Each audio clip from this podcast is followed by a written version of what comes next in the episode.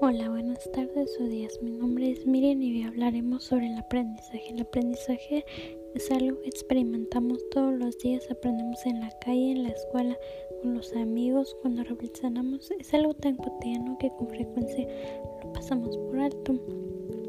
El aprendizaje puede presentarse de manera intencional o sin intención. Por ejemplo, aprendemos sin intención que no debemos tocar un sartén sobre el fuego.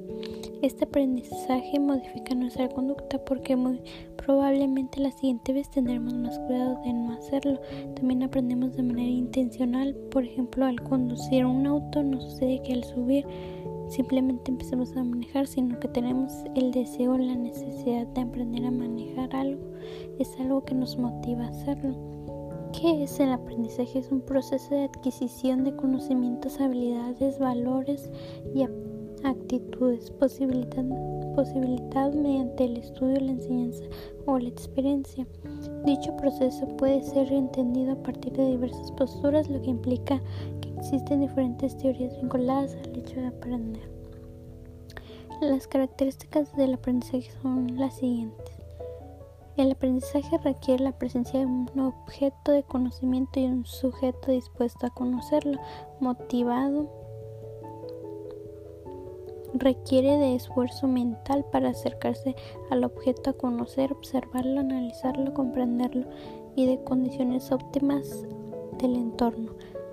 Que no exista un alto nivel de ruido o factores distractivos necesita de tiempo suficiente según cada conocimiento.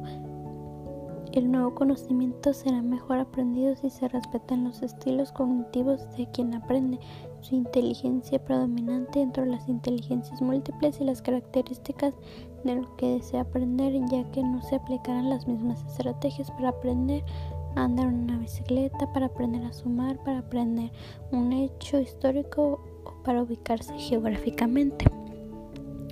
Se necesita en principio alguien que contribuya al aprendizaje, guiando al aprendiente y brindándole las herramientas necesarias para que luego pueda realizar un aprendizaje autónomo. Significa la integración de un nuevo contenido conceptual o procedimental en la estructura cognitiva.